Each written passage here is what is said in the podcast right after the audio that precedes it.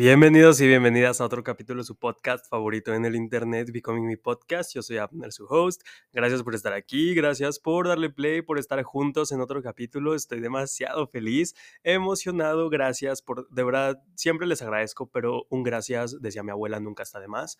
Así que gracias por todos sus mensajes. Todos los días recibo mensajes de que literalmente me dicen que son fans de Becoming Me. Yo soy fan de Becoming Me también y soy fan de la familia Becoming Me. Siento que somos como una comunidad no por aparte porque somos la misma comunidad de Instagram, pero siento que somos como una comunidad más cercana. Yo lo siento, aunque no nos veamos, yo lo siento súper, súper cercanos, aunque suene como típico que dicen los podcasters yo siento que hablo con mis amigos. Literalmente sí, así se siente y el podcast se ha vuelto de mis espacios favoritos, sentarme aquí con mi micrófono a grabar.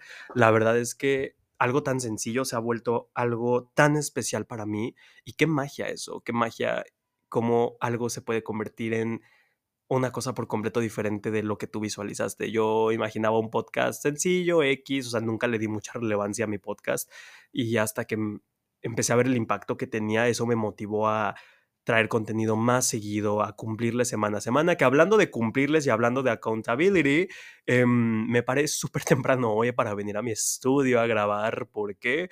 Porque no alcancé a grabar en la semana. Y mm, en mi casa es un rollo porque están mis perros y es una ruleta rusa de a ver si ladran o no ladran.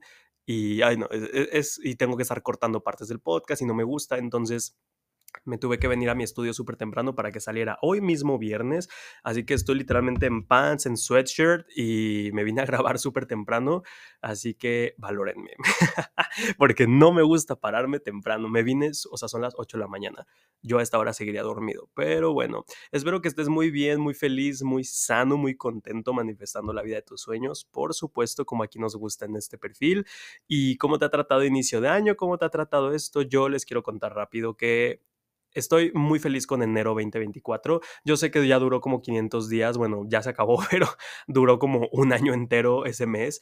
Pero la verdad es que estoy súper contento con, con el resultado que salió de enero para mí. No porque haya pasado algo, entre comillas, extraordinario, pero para mí fue extraordinario porque yo nunca había tenido un inicio de año así. Normalmente los inicios de año para mí em, eran como de flojera, eran como como que yo la verdad me subía mucho a este barco con los demás de, ay no, este, tú tranquilo, tú estate en paz, qué horror la gente que ya está con sus, con sus objetivos. La verdad es que creo que cada quien es libre de actuar como quiera en inicio de año. Si a ti te funciona meterte un cohete en el trasero y ponerte a trabajar en tus resoluciones del año, increíble. Si a ti te funciona quedarte en la cama todavía y, y demás, pues también está increíble. Ninguno está mal, ninguno está bien. Lo que a cada quien le funcione. Yo este año decidí optar por un intermedio. No me puse un cohete, pero sí tomé mucha acción tomé mucha, mucha acción, por eso el capítulo pasado les hablaba de decisiones, de estrategias y demás, que les recomiendo que lo escuchen. Está muy, muy bueno. Y la verdad es que me ha funcionado, todo lo que les he compartido en ese capítulo me funcionó demasiado y ya logré muchas de las cosas que yo quería. leer seis libros antes de que acabara enero, o sea, ya leí seis libros. Em, ¿qué más? Ah, mis hábitos, estuve, hice ejercicio o sea, cardio y pesas, cosa que yo odio hacer cardio, por cierto, nada más hacía pesas, pero bueno, ya era necesario. Empecé a hacer cardio y hice yoga, también regresé a mi práctica de yoga, que a mí me encanta porque me ayuda mucho a mi ansiedad y al sistema nervioso y tal, y lo cumplí todos y cada uno de los días que se sepan.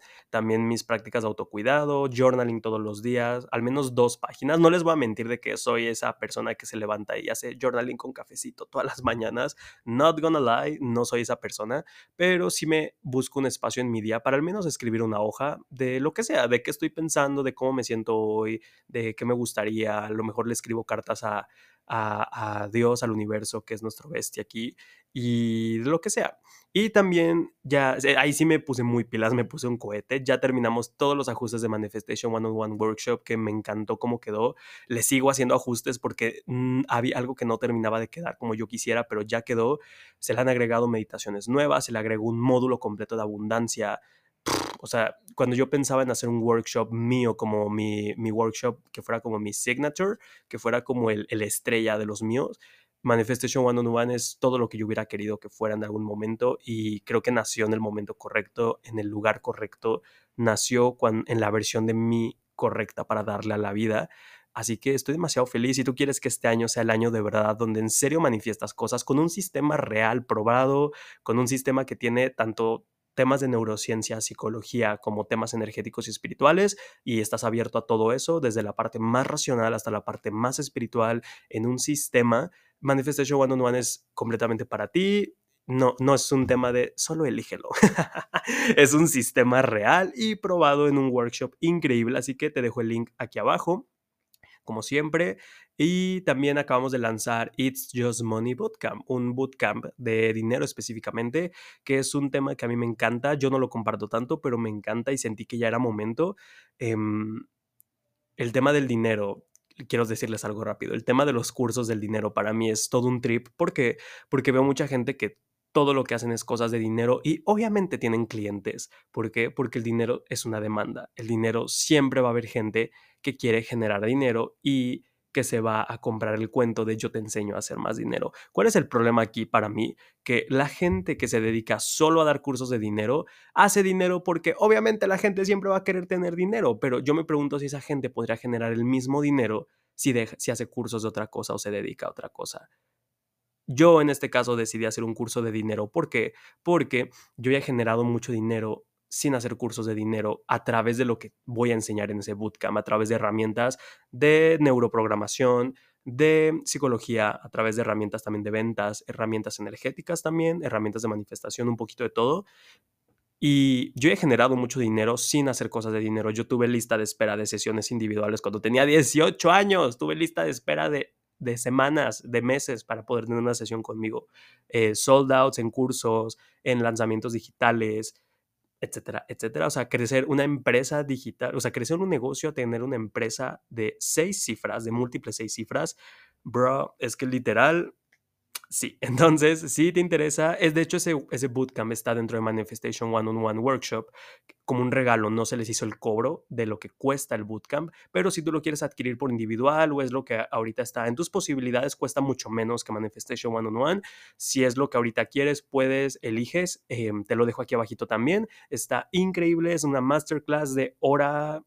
Ay, casi dos horas conmigo donde vemos todo, todo, todo. Sistema de creencias, reprogramación, energía, hábitos con el dinero, también la parte física de inversiones, eh, hacer, o sea, la parte física también que se requiere hablar de números, de sistema nervioso, de cuerpo, etcétera. Y vemos, también incluye un PDF de journaling de 21 días, 21 días para escribir súper profundo, 21 ejercicios creados por mí, increíbles para trabajar tu relación con el dinero. No necesitas saber escribir y yo sé que puede sonar como neta escribir, Abner. Sí, te prometo que es súper poderoso y trae una meditación activación para manifestar abundancia, que ustedes saben que pues yo soy el, el chico de la manifestación, así que les dejo el link aquí abajo. Ese solo cuesta 888 pesos mexicanos, alrededor de, creo que son como 50 dólares 49 dólares, un rollo así. Y tienes acceso ilimitado al portal donde vive el bootcamp. Así que si te interesa, te dejo el link aquí abajito. Fin del anuncio publicitario, gracias. Em, autopublicidad, sin miedo, claro que sí. Ahora sí, vamos a empezar con el capítulo de hoy. Traigo un tema que me encanta, me fascina, es algo que he estado viviendo mucho estos últimos días, semanas, y es algo que he vivido muchas veces porque es un proceso que todos vamos a vivir a lo largo de nuestra vida muchas, muchas veces. Y hoy quiero que hablemos de los vacíos en el mundo de la manifestación, cuando nos encontramos en un vacío, cuando estamos entre aquí, allá, pero todavía no llegamos y estamos a la mitad. Hoy quiero empezar con una metáfora para que me entiendas, porque justamente me acordé de ella el martes que estaba pensando en el capítulo de esta semana y en lo que yo he estado viviendo y tuve un pequeño breakdown de ansiedad, por cierto. tuve un pequeño breakdown de ansiedad por esto que te voy a contar. Ok, Em, hace, no es una metáfora como tal, pero un poquito sí. Te lo voy a ejemplificar a qué me quiero referir en este capítulo con todo esto. Yo, Abner, em, tomé clases de arte un tiempo porque siempre me ha gustado pintar y fui a una escuelita de arte donde había como un programa para artistas y donde había como de varias semanas, módulos, eh, proyectos, etc. Y cada, cada tres, cuatro semanas aproximadamente veíamos una técnica diferente, ya sea acrílico, ya sea acuarela, óleo ya sea, ¿cuál otra fue? Cerámica. Eran esas cuatro. Ah, y collage también, y veíamos em, abstractos y un montón de cosas, ¿no? Y cada semana estudiábamos esa técnica y al final del, del, módulo tenías que entregar un proyecto, un proyecto artístico en el que a ti te daban ciertos lineamientos. Tenía que ser usando la técnica que vimos ese módulo, del tamaño que, en, del tamaño que te indicaban, a lo mejor había un tema, a lo mejor el tema era el amor, o el tema era el miedo, o el tema era tu niñez, o era hacerle un regalo a alguien, o crear conciencia social de algo, lo que sea y había ciertos lineamientos que tú tenías que seguir. No podías no usar el material que se te indicaba.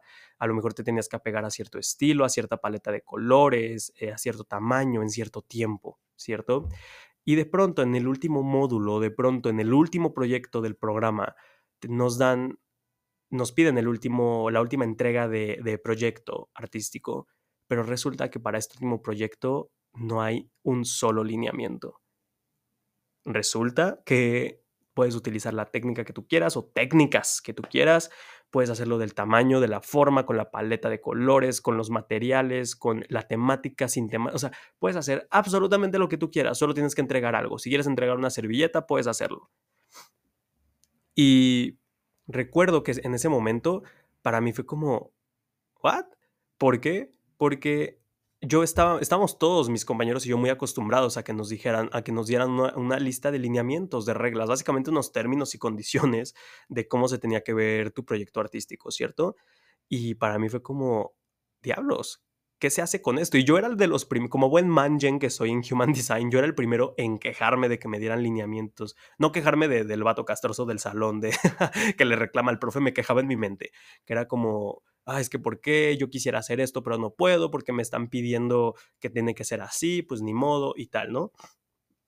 Y muchos de mis compañeros, a mis compañeros a muchos les gustaba, ¿por qué? Porque eran muy buenos artistas, pero le batallaban un poco con think outside the box, o sea, les, les, batallaban mucho cuando no había reglas, o sea, como que eran personas que venían a lo mejor de un entorno donde están acostumbrados a las reglas. Y ellos me decían que a ellos les gustaba que les dieran lineamientos, ¿por qué? Porque les ahorraba pensar. Eran como estos atajos donde pues el trabajo se te hacía más fácil, porque si ya te dicen que tiene que ser en acrílico y pintar un atardecer, pero pues ya tú te encargas de cómo quede, pues ya, ya, ya no tienes que resolver muchas cosas, ya muchas decisiones están tomadas por ti, ¿cierto? A ti solo te toca operar con, la, con el espacio creativo y la libertad que te dejaron, que es limitado. Y a muchos les gustaba. ¿Por qué? Porque, repito, ya tomaron decisiones por ti, ya pensaron por ti, tú ya nomás tienes que maniobrar con lo que hay, ¿no? Hacer lo que puedas con lo que hay. Y en este momento recuerdo que nos dejan ese proyecto y muchos se quedan como, ¿qué hago? Y muchos nos tardamos, incluido yo, yo que me quejaba, yo ya estaba tan acostumbrado a que me dijeran qué onda, que yo pensaba que ese último proyecto nos iban a, dejar, no sé, utilizar la técnica que vimos en, en el último módulo y resulta que no. Resulta que tienes absoluta libertad creativa porque quieren evaluar cómo nos movemos en un entorno cero controlado, ¿no? Y muchos de nosotros nos tardamos más tiempo ideando qué es lo que íbamos a hacer que haciéndolo como tal. ¿Por qué? Porque dices, hay tantas posibilidades, hay tantos recursos, hay tantas decisiones por tomar que no sé por dónde empezar porque ya no tengo un norte, porque ya no tengo ni siquiera una idea en mi cabeza de qué quiero hacer, porque mientras te describían los otros proyectos y te iban diciendo cuáles iban a ser los lineamientos, pues tú ya en tu cabeza te ibas haciendo ideas y ya te ibas como haciendo una, una visualización medio de cómo se iba a ver para ti.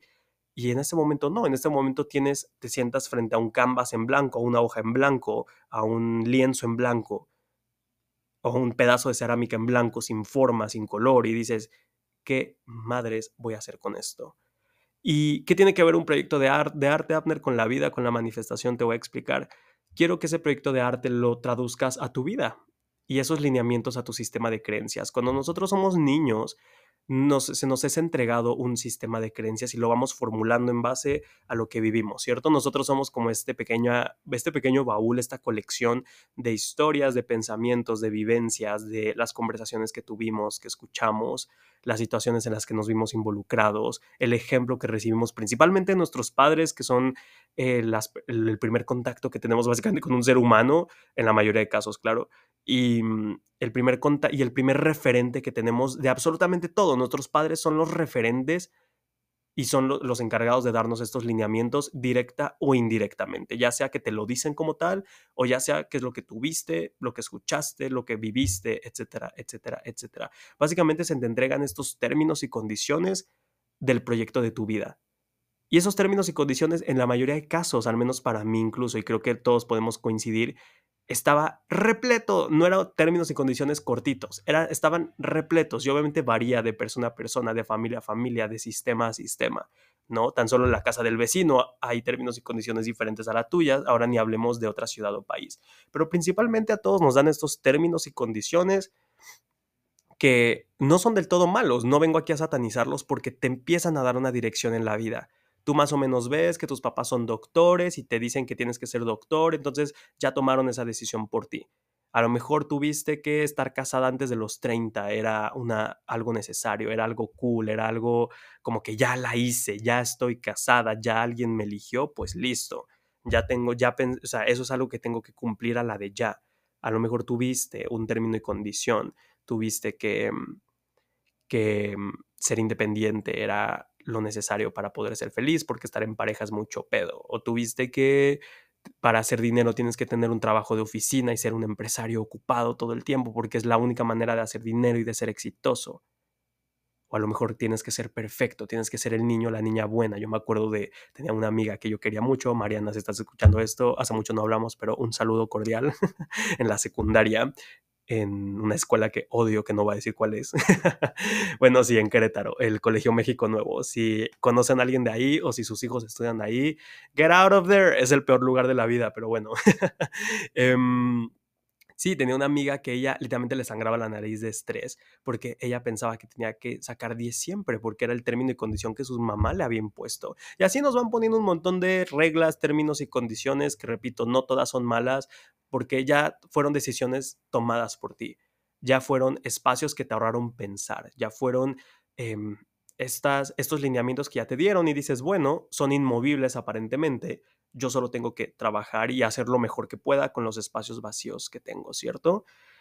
Pero ¿qué pasa? En algún momento de la vida o empezamos a cuestionarnos eso, esas decisiones prehechas por nosotros, empezamos a cuestionarnos esos lineamientos, porque viene el famoso trabajo interior, que si estás escuchando esto, claro que estás en un camino de trabajo interior y de, y de crecimiento y en nombre de este podcast de convertirte en quien en verdad eres, ¿cierto? Y viene este trabajo donde empezamos a cuestionar, donde empezamos a ir a terapia a lo mejor, donde empiezas a escribir, donde empiezas a leer, a escuchar podcast y de pronto empiezas a, ver esos, esos lineamientos y dices, ¿por qué eso está ahí? ¿Por qué he permitido que eso esté ahí? No me hace sentido. Yo quisiera quitarlo para poder hacer algo diferente con eso. O a lo mejor suceden cosas en tu vida inesperadas que vienen y rompen esos lineamientos. A lo mejor tú te casaste antes de los 30 porque ese era el lineamiento, ese era el término y condición para ti, eso era lo bueno, lo aceptable, a lo que debes aspirar, pero de pronto a los 29 descubres que tu pareja te es infiel o descubres que eres sumamente infeliz en ese matrimonio y te divorcias. ¿Y qué crees? En el contrato, en las cláusulas de términos y condiciones, no venía que se hace en esa situación porque a ti solo te hablaron de que tienes que encontrar el amor y que el amor es lo más importante, el amor de pareja es lo más importante y es la meta de vida, ¿cierto? En este caso. Pero, ¿qué se hace cuando ya no existe eso en tu vida? Se cae ese término y condición, se, en este proyecto de arte se cae ese lineamiento que te dieron y ahora hay un espacio vacío. Ahora hay un espacio en blanco que a ti te toca decidir qué hacer con eso, te toca decidir qué vas a crear ahí, te toca decidir y pensar con qué vas a llenar ese espacio a lo mejor tú, tú renuncias a ese trabajo al que tanto tiempo pediste, aspiraste, que estudiaste cinco maestrías, que le echaste muchas ganas para estar ahí, un buen puesto en el gobierno, lo que sea, y de pronto descubres que eres sumamente infeliz en ese trabajo y renuncias, aunque todo el mundo te dice que no lo hagas, que estás loco, que ya tienes una estabilidad, que te quedes ahí y renuncias y de pronto ese término y condición que te decía que vas a estar en ese trabajo absolutamente toda la vida y ya básicamente era una decisión prehecha por ti, de pronto ya no está y de pronto hay un vacío y de pronto hay un espacio en blanco en el canvas y dices, ¿qué madres hago con eso? ¿Qué se supone que tengo que hacer? Nadie me habló de esto. Llevo toda la vida entrenándome y preparándome para esto, pero nadie me habló de un escenario B, de un escenario C. nadie me habló de que puedo pivotear, nadie me habló de que voy a tener que cambiar de rumbo, ¿cierto? Y así nos podríamos ir y eso fue algo que obviamente yo he vivido. Ustedes, los que conocen mi historia, a mí se me dio unos términos y condiciones muy, muy estrictos. A mí, mi papá fue una persona que muy de negocios, una persona exitosa, una persona que en las empresas donde ha trabajado siempre ha escalado muy, muy alto y eso se lo admiro y a mi mamá también. Pero ¿qué pasa? Mis términos y condiciones siempre fue eh, aspirar a un trabajo de empresa, a un trabajo respetable, a un trabajo que se vea bien para afuera, a ser un jefe, a liderar, ¿cierto? Y en algún momento yo me cuestioné eso, en algún momento dije, ¿por qué eso tiene que ser así para mí? Y mis papás me dieron la opción, mi papá en especial, que era el más de mente cerrada. Mi mamá siempre fue más como lo que quieras, o sea, mientras seas feliz y así. Pero mi papá, que era más de mente cerrada, él fue como, bueno, tienes libertad, pero tienes que ir a la universidad y esta es la lista de universidades aceptables, esta es la lista de universidades que te van a preparar, porque yo quería estudiar artes y mi papá me dijo, ni en broma ni en broma vas a estudiar artes, lo mínimo que te puedo conceder es que estudies diseño gráfico y ya es como, ya es así como que, híjole, pero bueno, ¿no? Mínimo no se escucha tan, tan así como estudió artes el niño, ¿no? Y me dio una lista de universidades aceptables, me dio una lista de campos de trabajo a los que yo me podría dedicar, de base, en base a mi trabajo artístico y a mi talento, qué es lo que yo podría hacer. Y ya había toda esta serie de decisiones prehechas por mí y yo había pensado cuando tenía 17, yo decía, ok, pues estas son las universidades, estas son mis opciones. Yo me quería ir en ese momento a una universidad en Puebla que se llama UNARTE, que es una universidad de específicamente de artes, que es muy bella y que yo quería estudiar ahí, pero no se me dio la opción de irme de la ciudad. Entonces era, ok, voy a tener que ir a estas universidades que son buenas, pero yo no quisiera ir a ninguna de ellas y voy a probablemente dedicarme a esto y a lo mejor voy a vivir en esta ciudad el resto de mi vida y así va a ser. Así va a ser por mucho, mucho tiempo, ¿cierto? otro término y condición que me dieron era incluso el de mi sexualidad, cuando me decían, es que tú pues te vas a casar y vas a tener una novia y etcétera, etcétera. Y en algún momento pues resulta que ese término y condición no aplicaba para mí, ¿cierto? Y muchos de esos, yo ya, yo he vivido mucho de eso. ¿Y qué pasa? Un día empecé a cuestionar, un día dije, es que ninguno de estos, ninguno de estos lineamientos para mi proyecto de vida me gusta me siento demasiado restringido y empiezo a quitarlos. Empiezo a quitarlos, empiezo a sanar, empiezo a hacer mi trabajo interior, empiezo a liberarme de creencias, de traumas, de paradigmas, de lealtades familiares, de, de herencias genéticas y de mucho, bueno, no genéticas, pero de herencias como, o sea, generacionales, etc. ¿Y qué pasa? Es un proceso que se habla muchísimo, que es muy lindo y que yo lo comparto y que seguramente tú estás ahí. De claro, quiero liberarme de todas estas creencias y quiero liberarme de este, de este sistema que me controla y quiero liberarme de las lealtades familiares y todo eso es increíble y es el ticket a tu libertad y es el ticket hacia tu versión más auténtica y es el ticket a Becoming Me, Becoming You, es el título a eso. Cuando eliminas esos términos y condiciones empiezas a ser más libre, eso, eso es indiscutible, pero está el otro lado de la moneda, está el otro lado de este, de este arte de la manifestación del que muy poca gente habla y es un lenguaje en el que yo creo que tenemos que estar muy conscientes y muy familiarizados todos, que es el lenguaje de las pérdidas, es el lenguaje de las muertes, es el lenguaje de los vacíos, es dominar básicamente el lenguaje y el arte de la manifestación con todo lo que eso trae. ¿Y a qué me refiero con esto? Que quitar todos esos términos y condiciones, quitar todos esos lineamientos, como aquel día que a mí me quitaron todas las reglas para mi proyecto y nos entregaron una, un lienzo en blanco para hacer absolutamente lo que quisiéramos, sí es muy bello, sí es un proceso muy romantizado también, es un proceso que idealizamos hasta cierto punto, pero es un proceso también muy desorientador, no sé si esa palabra existe, es un proceso muy desorientador, es un proceso muy de destrucción, es un proceso de mucho caos para la mente, es un proceso de mucha confusión para tu mente, para tu cuerpo, para tu sistema nervioso, para tus emociones. Es un proceso de sentirte muchas veces a la deriva. Y a mí me costó mucho tiempo entender y entender que yo estaba en ese proceso y hacerle sentido y hacerle, darle forma, porque yo no entendía qué me pasaba. Cuando yo tenía 18 años, ya tiene sus años eso, pero cuando yo tenía 18, literalmente agarré esos términos y condiciones y los tiré a la basura de la noche a la mañana. Renuncié a mi trabajo, ya estaba en una, no una relación, no es que no, no era una relación, era ahí una cosa extraña, whatever. Este, ya tenía, pues, alguien, ya tenía un grupo de amigos, ya tenía planes para universidades, ya, o sea, ya tenía todo puesto para mí y de la noche a la mañana tiro todo eso y decido empezar a dar sesiones de ángeles que me empieza a pedir la gente y decido mudarme a una ciudad donde no conozco a casi nadie y decido salirme de mi casa, o sea, dejar atrás a mis papás, dejar atrás a mi grupo de amigos, dejar atrás todo lo que yo conocía y cortar toda relación y toda simbiosis que yo tenía con mi antiguo yo, con mi identidad pasada, con la vida que yo tenía para poder vivir una realidad que yo quería. Y en mi mente sonaba increíble. En mi mente fue como, sí, wow, y, y a la shit del sistema, y a la shit mi sistema de creencias, y me voy a vivir a la playa, y voy a empezar mi negocio, y voy a ser libre, y voy a subir y a bajar, y voy a empezar mi empresa digital, y todo esto, ¿no? Y claro, fue un proceso súper hermoso, fue una de las manifestaciones más hermosas que he tenido en la vida, el hacer lo que hice a los 18 años, el que se me concediera porque fue una oportunidad que yo manifesté cuando un amigo me habla y me dice que tiene una habitación para mí en Cancún, en su casa, amueblada, etcétera, o sea, ya, ya está todo puesto para mí, que si me gustaría irme a vivir con él de roomies. Y la gente me empieza a pedir sesiones de ángeles y dije, ok, ya tengo entrada de dinero, ya tengo casa, es mi oportunidad. Y lo hice. Y fue un proceso que en mi mente, les repito, sonaba hermoso y fue hermoso por muchos momentos, pero también, not gonna lie here, fue un proceso muy desorientador, fue un proceso de mucha mucha, mucha confusión y de un largo proceso de adaptación del cual nadie me habló. Absolutamente nadie me habló y nadie me preparó para él. Fue un proceso de muerte, básicamente. Tuve de la noche a la mañana, me desperté sin mis términos y condiciones. De la noche a la mañana ya no iba a, ir a la universidad. De la noche a la mañana ya no vivía con mis papás.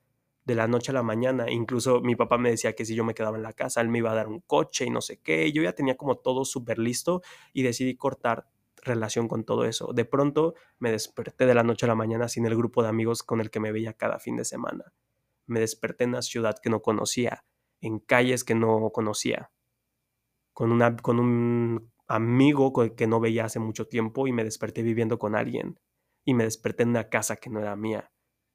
Y me desperté en una vida completamente desconocida y que se sentía en blanco. Y recuerdo llegar a, a Cancún esos primeros días, y desempacar mis maletas y ver qué onda y decorar mi cuarto y hacer lo que podía con lo que tenía, porque tampoco es como que tenía muchos ahorros en ese momento, empezaba apenas yo a trabajar.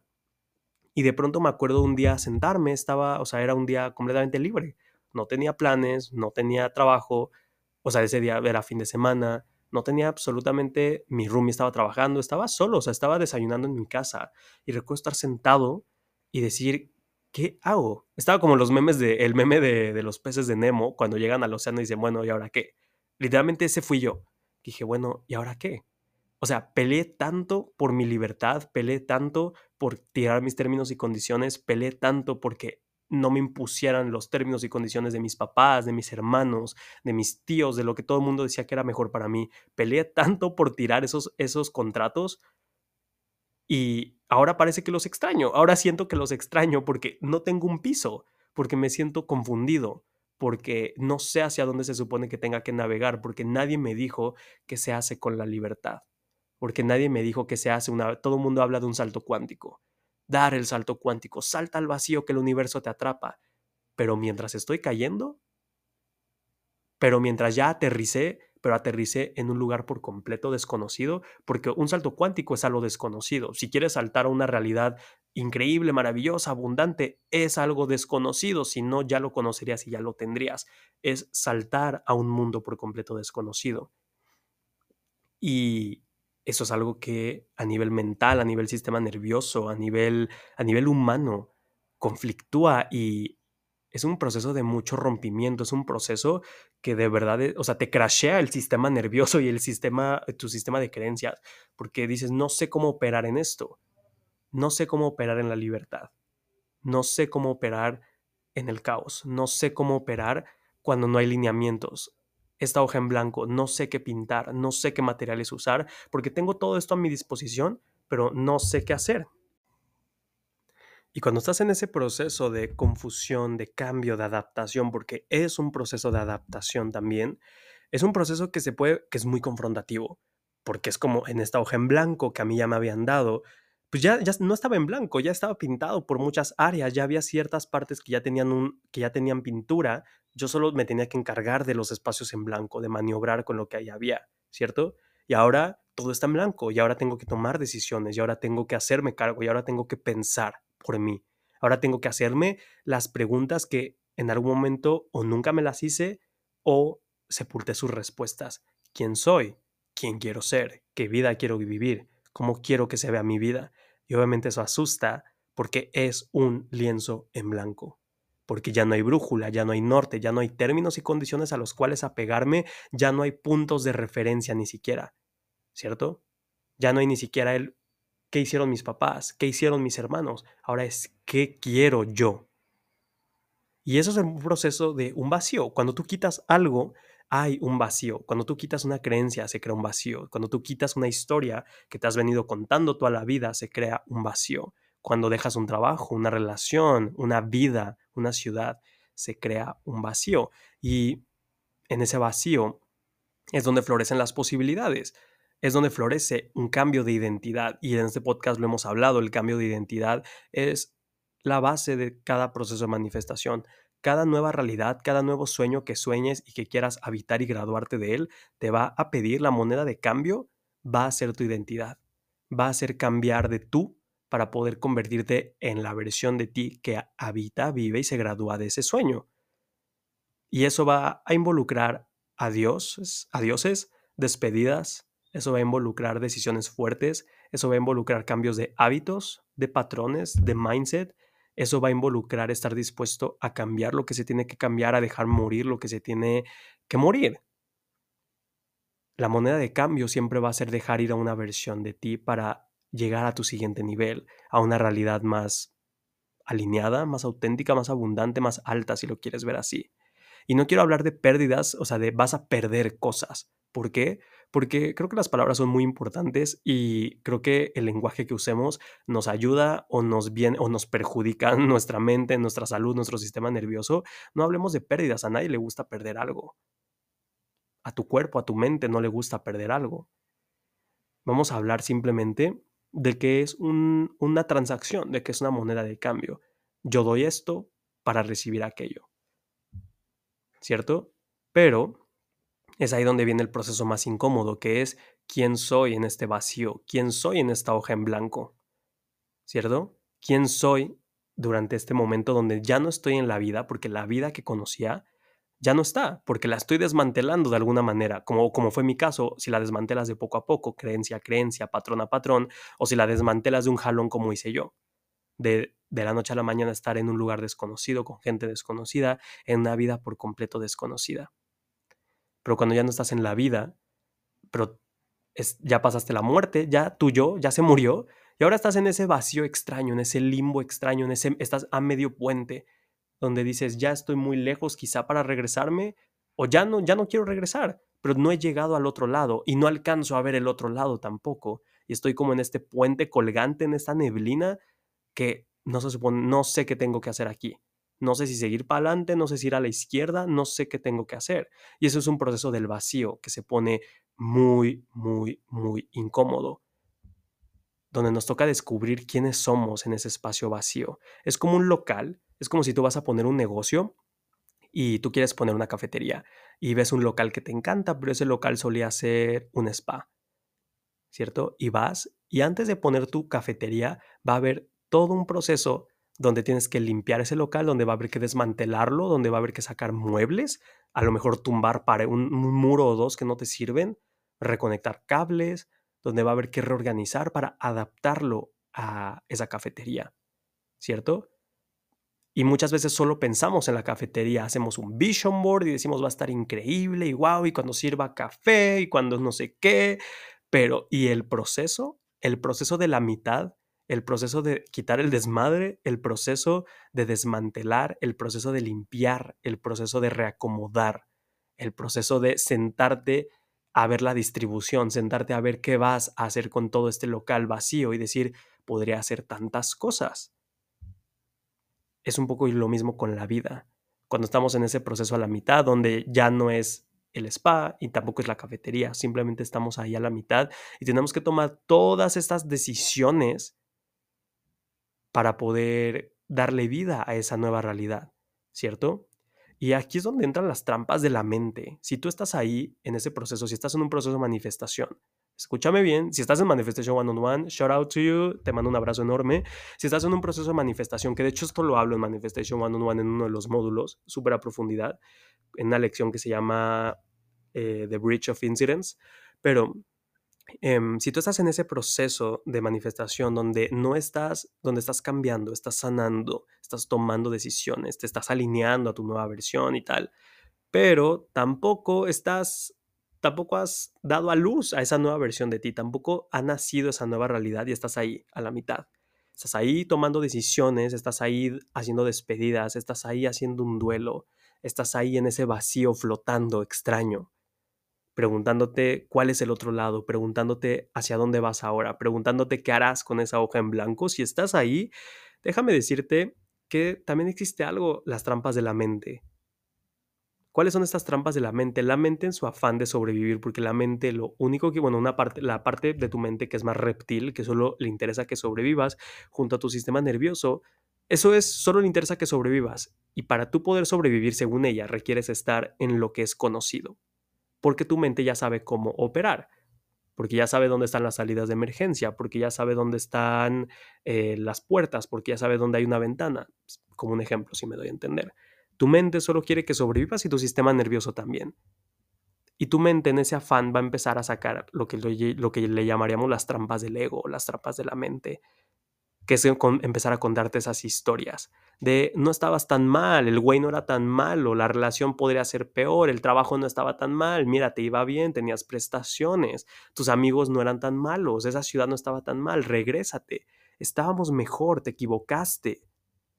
Mira dónde estás, ahora no sabemos ni qué hacer ni a dónde ir, la cagaste, regrésate a tu antigua realidad, ¿cierto? Y esos son cuentos que nos empezamos a contar a nosotros mismos como un mecanismo de defensa no más que mucha gente no lo sabe y empiezan a decir, claro, me equivoqué, ¿qué hice?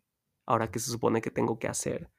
Porque no estamos acostumbrados a ese nivel de libertad, no estamos acostumbrados a ese nivel de autonomía, no estamos acostumbrados a pensar por nosotros mismos, a tomar las decisiones por completo. ¿Y qué hacemos? O nos regresamos a nuestra antigua realidad y a nuestro antiguo yo, que te recuerdo que es la realidad que te llevó a este camino, que te llevó a tomar esas decisiones, que te llevó a querer sanar y manifestar una nueva realidad, o vamos a querer llenar ese vacío con lo más rápido posible, porque no soportamos estar en ese espacio de vacío, no soportamos estar en ese intermedio, en ese in-between, y vamos a querer llenar ese vacío con lo primero que se nos atraviese, con estamos solteros porque acabamos de romper una relación, venga el primer güey que se me atraviese o la primer güey que se me atraviese, venga el primer trabajo que me ofrezcan, venga el primer amigo que me hable, venga el preguntarle a todo mundo, ¿qué tengo que hacer? Voy con mi amiga, ¿qué tengo que hacer? ¿Tú qué harías en mi situación? Denme ideas, qué negocio pongo, a qué ciudad me muevo, ustedes díganme. Y ahora vamos y le pedimos sus términos y condiciones a otra persona para poder llenar los nuestros, porque no soportamos ver esa hoja en blanco en lo que descubrimos qué vamos a hacer con ella porque estamos muy acostumbrados también a tener las respuestas ya, a saber ya. Desde que somos niños nos dijeron, ya tienes que saber qué vas a hacer de grande. Estás en la prepa y ya eliges área y no sé qué y no sé qué. Y siempre se nos dijo, ya tienes que saber, tienes que saber a la de, a la de antier, ya tendrías que saber qué onda con tu vida. Y de grande nos encontramos en estos momentos de no saber, de confusión, de adaptación, de desorientación y queremos tener las respuestas ya ok, Abner, ya renuncié a mi trabajo de mierda, yo ya tengo que saber a qué me voy a dedicar ayer y ya tendría que haber manifestado algo nuevo. Ok, ya me mudé de ciudad, ya tendría que saber exactamente a dónde ir, qué hacer, en dónde se come bien y tener un grupo de amigos. Ya terminé mi relación de pareja, para mañana ya tendría que saber exactamente qué quiero una relación de pareja y tener el novio perfecto. Queremos saber automáticamente, lo cual es imposible. Es imposible porque estamos en un proceso de adaptación. ¿Cómo vamos a saber si estamos entrando a un terreno desconocido? Estamos en un vacío. Es como si yo te digo que te mudes a Francia mañana y te pido que mañana mismo ya sepas francés, ya sepas cómo funciona el transporte público, ya sepas cuáles son las, los, los hábitos que tiene la gente, cómo se saludan, cuál es el lenguaje coloquial entre amigos. Claro que no. Tiene que haber un proceso de adaptación donde vas a llegar a Francia y probablemente sí, te va a encantar al inicio, pero te vas a sentir desorientado, desorientada, donde vas a tener que hacer preguntas, donde vas a tener que estar contigo, donde vas a tener que salir a caminar a las calles, a explorar y a ver qué haces. Y ese es el proceso donde mucha gente le huye a ese vacío porque no sabemos tampoco sostenernos. Nadie nos enseñó a sostenernos a nosotros mismos y a nuestras emociones incómodas, porque ese vacío es una incomodidad, es una sensación, es un sentimiento incómodo. Es un periodo incómodo y nadie nos enseñó a sostener eso. Estamos acostumbrados desde chicos a que nuestros papás nos sostengan, a que nuestros amigos nos sostengan. A que estoy incómodo, le hablo a mi amiga para distraerme. Me siento triste, le hablo al güey que siempre me invita a salir, que yo no quiero con él, pero le acepto la salida al cine. Y hacemos todas estas cosas para huir de esta incomodidad, ¿cierto? Porque genuinamente no estamos acostumbrados a sabernos sostener, estamos acostumbrados a la inmediatez, a la distracción, a que alguien venga y me diga y me resuelva. Pero si tú quieres ser dueño de tu vida y quieres vivir una vida con términos y condiciones que se ajustan a ti, que fueron creados por ti, tienes que estar dispuesto, dispuesta a desarrollar esa habilidad, ese lenguaje y esa destreza de saber sostener vacíos, de saber sostener muertes, de saber sostener despedidas, de saber sostener preguntas y decir, hoy no tengo la respuesta, pero tengo la pregunta. ¿Quién soy? ¿Quién quiero ser? ¿Cómo quiero vivir? ¿Qué relación quiero? ¿Qué amistades quiero? ¿Qué trabajo quiero? ¿Cómo quiero que se vean mis días, mis tardes, mis noches? A lo mejor hoy no, hoy no tengo la respuesta, pero sé sostener mi pregunta. Y esos son los procesos para mí que se vuelven más, más sagrados y que mucha gente se quiere saltar. Porque es en ese proceso donde, número uno, nos toca descubrir quiénes somos ahí en ese vacío. ¿Quiénes somos?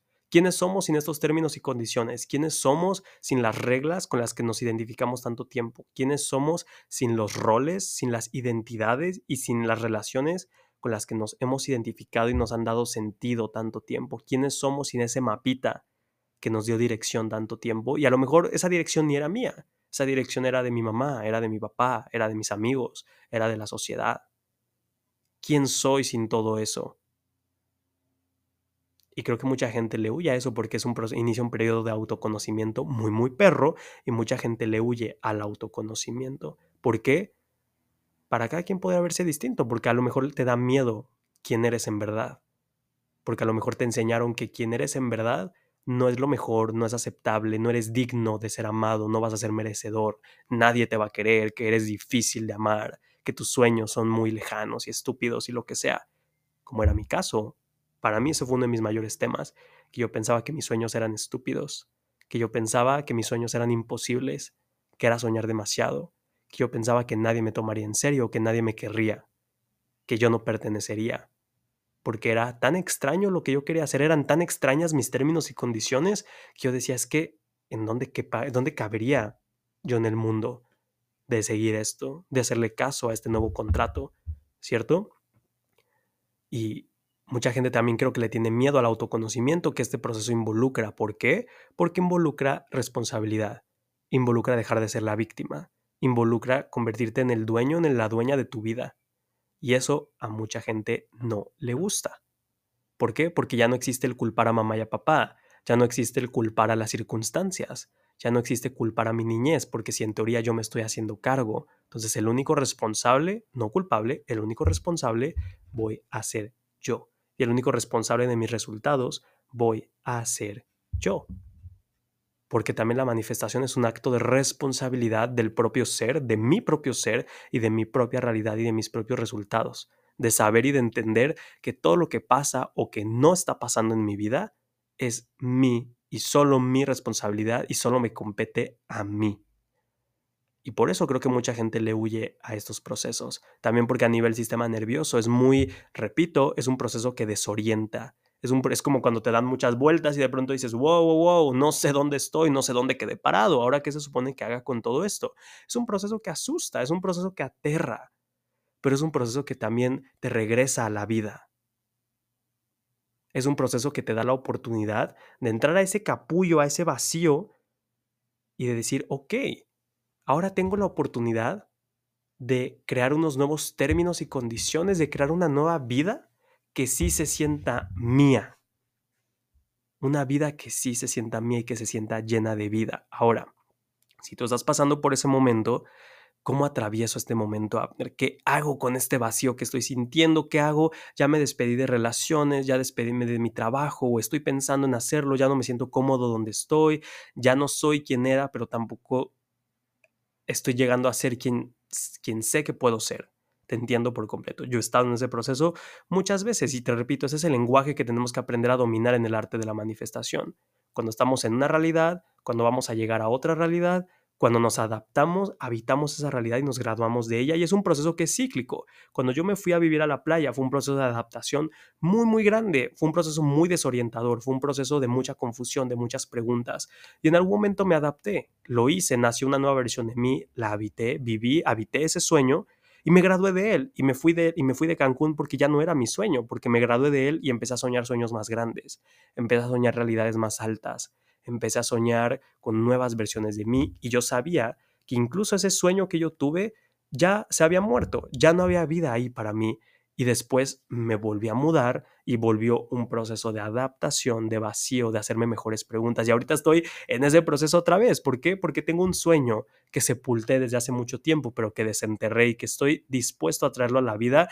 Y Hear Me Out lo voy a ya lo manifesté ya lo manifesté, me voy a vivir a Nueva York. Es un sueño que tengo desde hace mucho tiempo y me voy a vivir a Nueva York. Y es un sueño que escondí, que dejé ir, que dejé en manos de otras personas porque en los términos y condiciones que a mí me pusieron no existía, porque Estados Unidos es no sé qué, porque la Nueva York es no sé qué, porque está muy caro, porque bla, sha, da. Y para mí eso ya no aplica. Y ahorita estoy en ese proceso de vacío, de despedirme de muchas cosas, de dejar ir mi casa en la que estoy ahorita, de dejar ir a mi familia, porque no es que los deje ir para siempre, pero vivo cerca de mi mamá, de mi hermano, que ahorita em, después de muchos años hemos como reconstruyendo esta relación, ¿cierto? Después de muchos años de no hablarnos y tal. Y ahorita estoy como en ese periodo de despedirme, de tomar decisiones, de tirar dominós, de que voy a dejar a mis amigos que viven en esta ciudad, de que voy a empezar un nuevo camino. Y repito, es un proceso de mucha incomodidad y de mucho miedo. Pero ¿cómo atravieso este proceso, Abner? Lo que yo he descubierto y que a mí me ha servido en estos procesos es, número uno, ser muy amoroso conmigo. Muy, muy amoroso. ¿Por qué? Porque somos unas bichas con nosotros mismos. Estamos sanando y queremos sanar ya. Queremos que nos deje de doler ya. Estoy manifestando y quiero tener una realidad específica de la noche a la mañana, pero ya estoy haciendo trabajo interior y quiero tener las respuestas para ayer. Y eso es ser una bitch con nosotros mismos, eso es sobreexigirnos algo que es imposible. Es como si yo te pido que aprendas un idioma en un día. Por supuesto que no, es como si yo te pido que aprendas a tocar guitarra para mañana. Claro que no, es un proceso de adaptación, de entrenamiento. Es un proceso que en algún momento sí se va a sentir natural para ti, lo vas a hacer parte de ti, pero es un proceso. Creo que toca ser muy amorosos y muy pacientes con nosotros mismos mientras salimos de la desorientación, mientras nuestro cuerpo se adapta, nuestra mente se adapta, mientras aprendemos cómo vivir y cómo, es vivir y cómo es ser nosotros sin esas reglas, sin esos términos y condiciones, sin esos lineamientos, sin esas voces y ese eco de voces que nos dijeron toda la vida quiénes debíamos de ser, cómo debíamos de ser, cómo debíamos de vivir. Es un proceso de adaptación el recordar quiénes somos y convertirnos en esa persona antes de la persona que nos dijeron que debíamos de ser. Es un proceso de metamorfosis y como toda metamorfosis en esta vida, es un proceso, lleva su tiempo. Todo tiene su tiempo y es aquí donde entrenamos el arte de la paciencia, que a mí no me gusta, a ser sincero, yo soy muy impaciente, soy Aries, soy Mangen, soy, tengo ADHD, todo lo que tú quieras, soy muy impaciente, pero estos procesos me han, me han llevado y en algún momento los ángeles me dijeron eso, la paciencia será tu mayor aliada.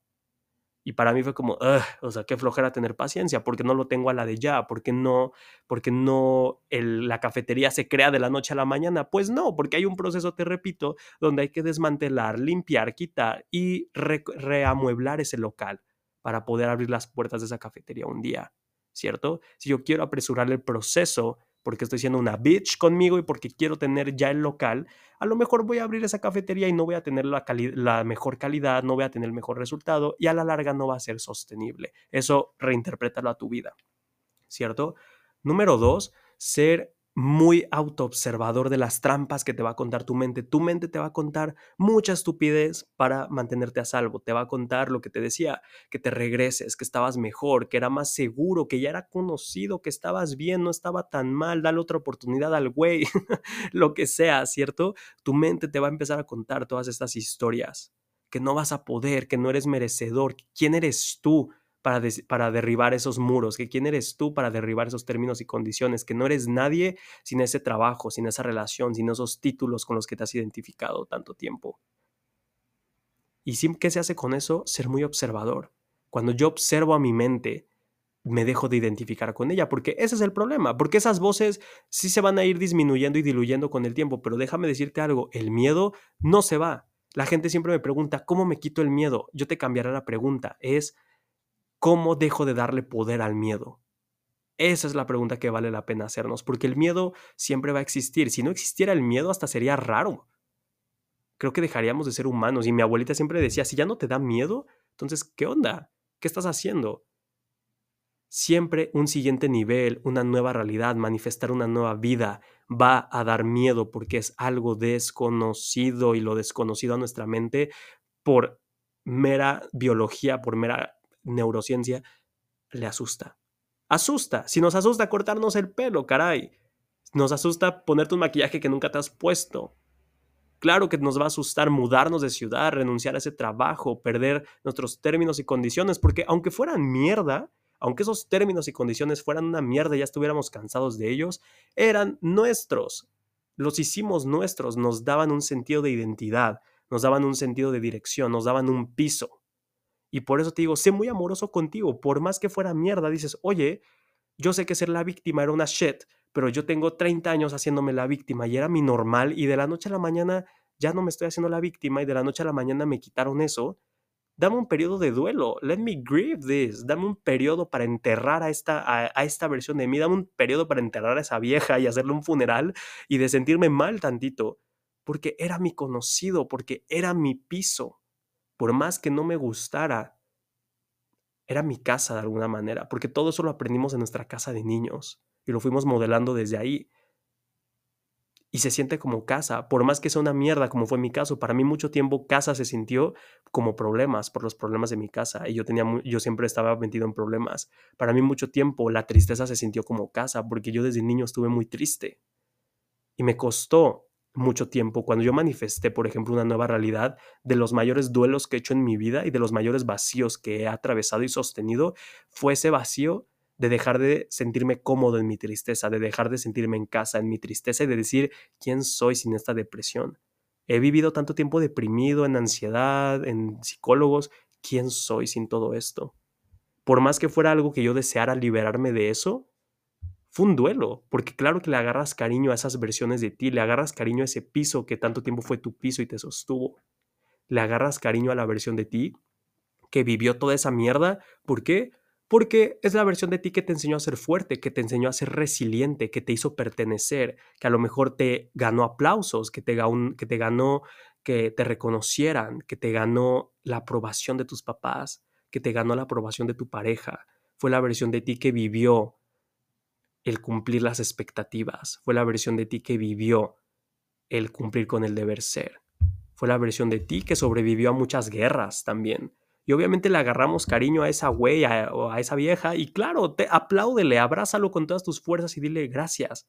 Gracias por todas las batallas que ganaste, gracias porque hiciste lo mejor que pudiste. Aunque suene muy cliché esa frase, pero sí, hicimos lo mejor que pudimos con lo mejor que tuvimos o con lo que tuvimos, ¿ok? Dasle un abrazo, pero dile, ya es momento de dejarte ir. Porque no puedes venir conmigo. La versión de ti que creamos desde esos términos y condiciones no es la versión de mí que me puede acompañar a la vida de mis sueños. Simplemente no lo es. Porque si yo estoy en este viaje de convertirme en mí mismo, no puede venir la versión de mí que se creó como un componente de las voces de los demás, el eco de esas voces, las expectativas, las proyecciones. No se puede y toca ser muy amorosos, muy pacientes con ese proceso de adaptación y aprender a sostenernos ahí, desarrollar la destreza y la capacidad de sostenernos en ese vacío y en esa incomodidad cuando a lo mejor no tenemos respuestas, cuando a lo mejor no sabemos qué va a pasar, cuando a lo mejor estamos explorando un terreno en el que otras personas no nos pueden acompañar. Cuando yo empecé mi negocio, por ejemplo, para mí fue un terreno absolutamente desconocido. Nadie en mi familia había tenido negocios o negocios exitosos. Nadie en mi familia se dedicaba al desarrollo personal. Nadie en mi familia siquiera entendía lo que era tener un negocio en Instagram o lo que era un Zoom. Nadie lo entendía y fue algo que a mí me tocó explorar por mí solo y desarrollar la destreza, la resiliencia de sostenerme ahí y de decir, no tengo referencias, no tengo una guía, no tengo a alguien a quien preguntarle, pero me tengo a mí. Y hoy no sé. Y está bien decir, hoy no sé. Hoy no sé cómo hacerlo, hoy no sé cómo se va a mirar esto en cinco años, hoy no sé a dónde me va a llevar el camino, pero lo voy a caminar. Rumi, este poeta y maestro espiritual hermoso, siempre lo decía, When you walk, the, path appears. Cuando tú caminas, el camino se aparece. Y creo que eso siempre ha retumbado muy profundo dentro de mí, porque también es algo que los ángeles me decían. Si tú quieres vivir tu camino más auténtico de regreso a ti y a la vida de tus sueños, y a lo que tu alma quiso experimentar antes de bajar, es un camino que no existe, porque el camino lo vas a ir creando y va a ir apareciendo frente a ti. Si tú quieres esperarte a que el camino ya esté con pelo y seña, a que el camino ya esté hecho, a saber, a no tener miedo, es que nunca vas a empezar. No necesitas no tener miedo, no necesitas saber qué va a pasar para empezar a tomar las decisiones.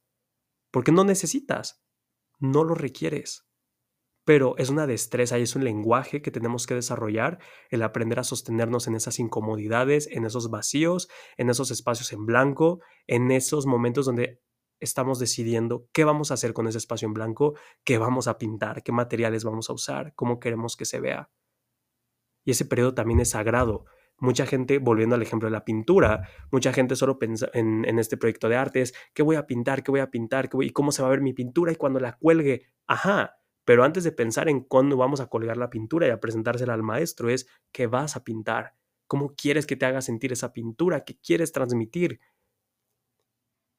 La gente glorifica demasiado y idealizamos demasiado el momento donde me llegue la respuesta, pero el momento donde hacemos la pregunta también es igual de importante. Cuando vivamos esa vida, la muerte que precedió esa vida y el proceso de vacío, el proceso de caminar a esa nueva vida, es lo importante, porque cuando llegamos a la manifestación, cuando llegamos al resultado, está increíble. Claro que es increíble, es increíble vivir tus manifestaciones y graduarte de tus sueños, pero es el proceso el que te moldea. Es el proceso, es este puente que de eso habla en Manifestation One on One en una de las clases, este puente de incidentes o de situaciones que se van sucediendo una tras otra, porque en el momento en el que tú decides manifestar algo y en el que lo asumes como un hecho y una realidad, del que también ya les he hablado de la ley de la asunción, en el capítulo de cómo controlar tu realidad, en el momento en el que tú asumes un hecho, una realidad, se van a empezar a mover cosas, pero todo eso es un puente que te está llevando a esa manifestación.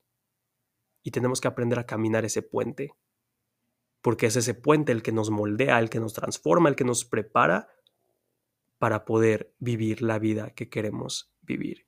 Y eso para mí es lo más importante de todo este proceso y es lo que te quería compartir en este capítulo si tú estás en un proceso de manifestación en este momento, si estás en Manifestation One on One o si estás pensando en tomarlo y estás en este periodo de cambios, de incertidumbre, de quiero hacer un cambio, pero no sé qué tengo que hacer, estoy en un vacío muy extraño, no sé quién soy en este momento, ya no soy quien era, no soy quien quiero ser todavía y estoy en esta, en esta metamorfosis de no soy ni oruga ni mariposa.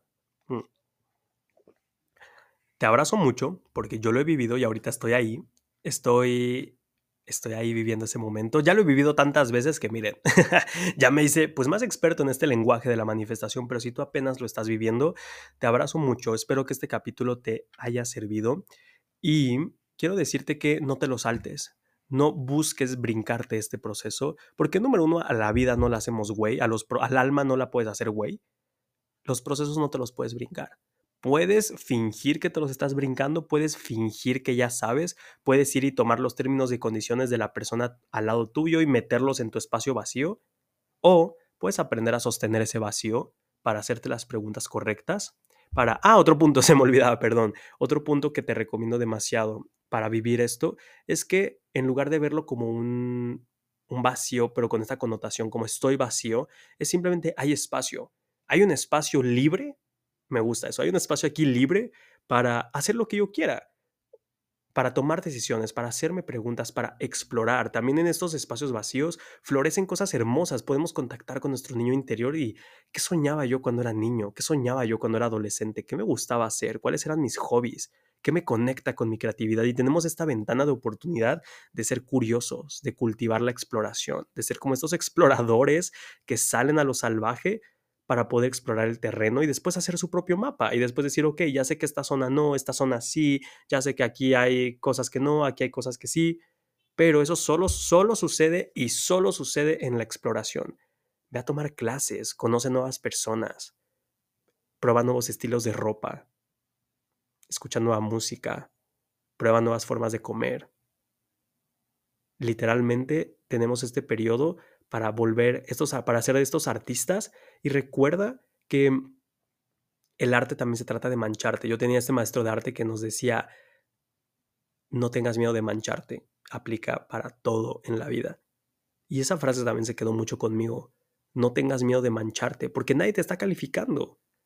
Tu vida no, tiene, no, es, no es una obra que vas a colgar para que los demás te aplaudan, es tu vida. Si la cagas, si no la cagas, si la riegas, si vienes, si vas, si regresas, es parte del proceso. La gente que te va a decir que estás perdido es gente que no se ha animado a perderse ellos, porque es más seguro mantenerte en lo conocido, aunque sea un espacio chiquito que te aprieta, aunque sea una versión de ti que es cero alineada con tu versión más auténtica. Pero mucha gente, con tal de ahorrarse la incomodidad de estar perdidos, prefieren vivir la incomodidad de una vida chiquita, de una vida conformada de una vida mediocre. Y tú no eres esa persona. Si me estás escuchando, claramente tú no eres esa persona. Estoy seguro que no es así. Así que qué valiente de tu parte animarte a perderte, animarte a vivir esos vacíos, animarte a dar ese salto cuántico y saber que va a haber unos segundos, un momento, unos días, unos meses, lo que sea, donde vas a estar en el aire. Mientras aterrizas al otro lado, vas a estar en ese aire donde ya saltaste, donde ya no puedes regresar de alguna manera, todavía no llegas y estás ahí en ese intermedio, descubriendo que tienes alas, descubriendo que puedes volar y que el universo, que Dios te va a atrapar y que te esperan cosas hermosas porque créeme que es así. No escuches voces externas. Estás perdido. No, no estoy perdido, estoy viviendo. Y si tú no estás viviendo por siempre tener las respuestas, por siempre querer ser correcto, por siempre cumplir, pues chido, esa es tu vida, son tus decisiones, no es la mía. No saben cuántas veces a mí la gente me ha dicho que estoy perdido y me di cuenta que nunca estuve perdido, solo estaba viviendo la vida humana, porque en la vida humana no hay mapas. En la vida humana como tal no hay direcciones. El alma te va a susurrar y qué bueno, está esta voz de nuestra alma que nunca se calla, por muy suave que sea, que nos dice, por aquí hay algo, es por acá, nos llama la atención esto, este llamado interno que tienes al arte, a bailar, a viajar, a ayudar a los demás, a abrir un lugar de tal cosa, ese sueño que tienes que late tan profundo en tu corazón, que vive dentro de ti, es por una razón. Así que no escuches las voces externas, no tengas miedo de mancharte, piérdete, explora, haz lo que tengas que hacer, sube, baja, que para eso es esta vida y con completa convicción de que créeme que vas a llegar a esa nueva realidad, ese nuevo tú ya te está esperando y ese nuevo tú en ese futuro está agradecido de que te hayas aventado esta chamba. Las decisiones que tomas hoy, que siempre sean en pro de lo que va a gozar tu yo del mañana. Que hoy tú te avientes este trabajo de estar en el vacío, de estar medio perdidillo, entre comillas, de estar explorando, de estar entre aquí y allá, de estar sanando, de replantearte y de reformular intencionalmente tus términos y condiciones, tu yo del futuro te lo va a agradecer. Hoy le agradezco a ese Abner que se fue a Cancún con mucho cagándose de miedo. El día que yo me subí a ese avión yo estaba llorando, porque yo decía, ¿qué voy a hacer con mi vida? Le agradezco tanto a ese Abner que dio su primer curso cagado de miedo. Le agradezco a ese Abner que hizo su primer story en Instagram cagado de miedo sin saber qué estaba haciendo realmente, ahí nada más maniobrando con lo que podía, porque hoy yo estoy bailando en los frutos y en el piso que ese Abner sembró para mí. Y yo sé que el Abner que tiene lo que yo ahorita quiero y que está en la vida a la que ahorita, a la que ahorita me estoy moviendo, está bailando sobre las decisiones que yo, sobre las incómodas decisiones que me han tocado tomar últimamente, sobre el cambio de hábitos que he tenido, sobre el cambio de identidad que he tenido sobre el duelo que estoy haciendo de mi antigua versión para darle paso a esta nueva versión. Y está bien. Así que espero que te haya gustado este capítulo, que te haya servido. Y si te gustó, no dudes en dejar tus cinco estrellas, me ayudas muchísimo. Si son menos de cinco, no me las dejes.